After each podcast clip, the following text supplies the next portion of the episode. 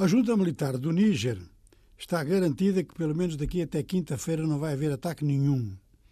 É para a próxima quinta-feira que está a ser convocada uma nova cimeira da CDAO, quer dizer, uma cimeira dos países que não estão sob sanções, porque a CDAO tem agora quatro países sancionados, estão fora de qualquer conversação e mais do que isso, a CDAO não quer nem que eles sonhem o que é que está a combinar lá dentro, porque, por exemplo, as Forças Armadas do, do Mali e do Burkina Faso publicaram um comunicado conjunto dizendo que vão deslocar uma delegação a Niamey para prestar solidariedade ao que eles chamam o povo nigerino, mas provavelmente é mais do que isso, já que a CCDAO tem um plano estratégico elaborado.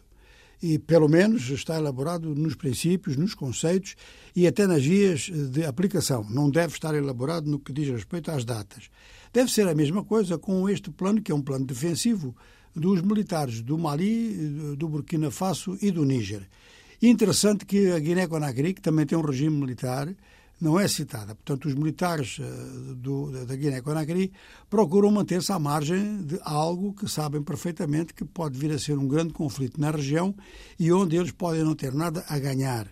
Aliás, já se tinha notado que os militares malianos têm relações discretas com os seus colegas do Burkina Faso e do Mali e procuram manter relações normais então com os seus vizinhos, um dos quais é a Guiné-Bissau. Ora, aqui é a primeira pergunta, enfim, é uma pergunta de curiosidade, por afinidade cultural. Qual vai ser a posição da Guiné-Bissau, que até agora não disse nada que eu saiba, sobre a utilização da força contra o Níger e qual é a posição de Cabo Verde, onde o governo tem falado pouco no assunto, mas onde o Presidente da República já disse que era contra a intervenção. Portanto, eh, o debate nesta próxima cimeira vai mais ou menos eh, incidir nisto, ou seja, eh, o regime militar, os regimes militares têm que ser parados. Enquanto eles não forem parados, vêm uns atrás dos outros. E a Nigéria, que tem uma história de golpes militares, o atual governo Bola Tinubu, receia que isso possa lhe acontecer em casa. Há outros que pensam a mesma coisa, o caso de Gana, o caso do Benin, o caso do Togo, que tomou posição imediatamente contra o golpe no, no, no Níger. De maneira que essa é uma posição, ou seja, travar os golpes de Estado, seja de que maneira for, é preciso pensar nas consequências, porque às vezes a intervenção de forças estrangeiras facilita e reforça aquele que é alvo, ou seja, aquele que está a prevaricar, aquele que se pretende corrigir. Não é de admirar que uma intervenção da CDAO venha a mobilizar mais gente à volta dos militares. Bom, esse é um ponto.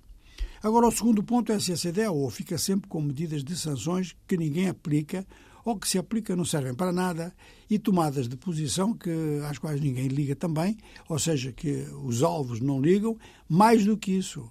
Esses alvos, por exemplo, o Mali e o Burkina Faso, estão a aparecer com uma boa campanha de marketing à escala mundial, estão a aparecer como uma força nacionalista. E isso mobiliza muito no quadro de povos ou oprimidos ou submetidos a um regime que provoca muito, mas muitas mesmo, dificuldades de caráter social. A Chile Mbembe publicou uma tribuna no jornal francês Le Monde, que está a ser muito difundida e até traduzida em vários países do mundo, sobretudo países africanos, mas vários países do mundo também, em que ele fala de um neossoberanismo. Este neossoberanismo existe muito na Europa e existe através da extrema-direita. Ora, em África está a surgir e a reforçar-se através destes golpes militares. De maneira que, conforme já dissemos aqui, a CDAO, muito provavelmente, está com o maior desafio em termos de definições de toda a sua história.